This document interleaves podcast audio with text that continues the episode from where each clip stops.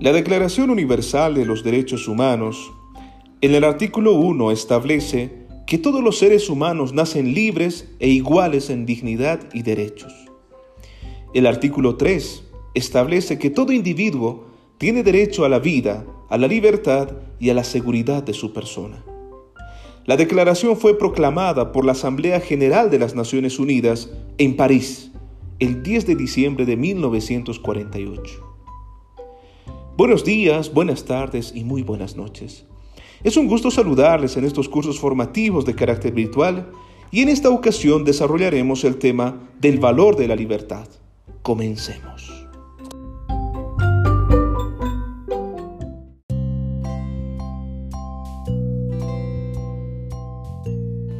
En primera instancia, debemos establecer que la libertad es la capacidad que posee el ser humano de poder obrar según su propia voluntad a lo largo de su vida, por lo que es responsable de sus actos. En este sentido, queridos estudiantes, la libertad es la posibilidad que tenemos de decidir por nosotros mismos cómo actuar en las diferentes situaciones que se nos presentan en la vida.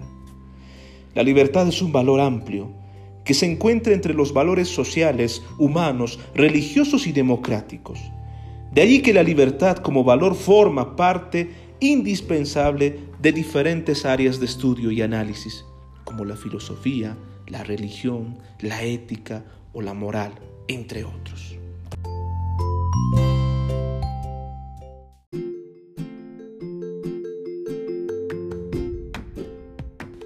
Qué interesante, ¿verdad? Es tan importante respaldar, asegurar y limitar la libertad de cada individuo que por ello forma parte de los derechos humanos, que son inalienables, y cuyo derecho se ve limitado cuando se afecta la libertad del otro. Pero, ¿cómo podemos promover la libertad? Un objetivo común de los padres de familia es que los chicos crezcan en libertad y responsabilidad. Para conseguirlo, habrá que promover y fomentar que los pequeños tomen sus propias decisiones y escojan entre distintas posibilidades.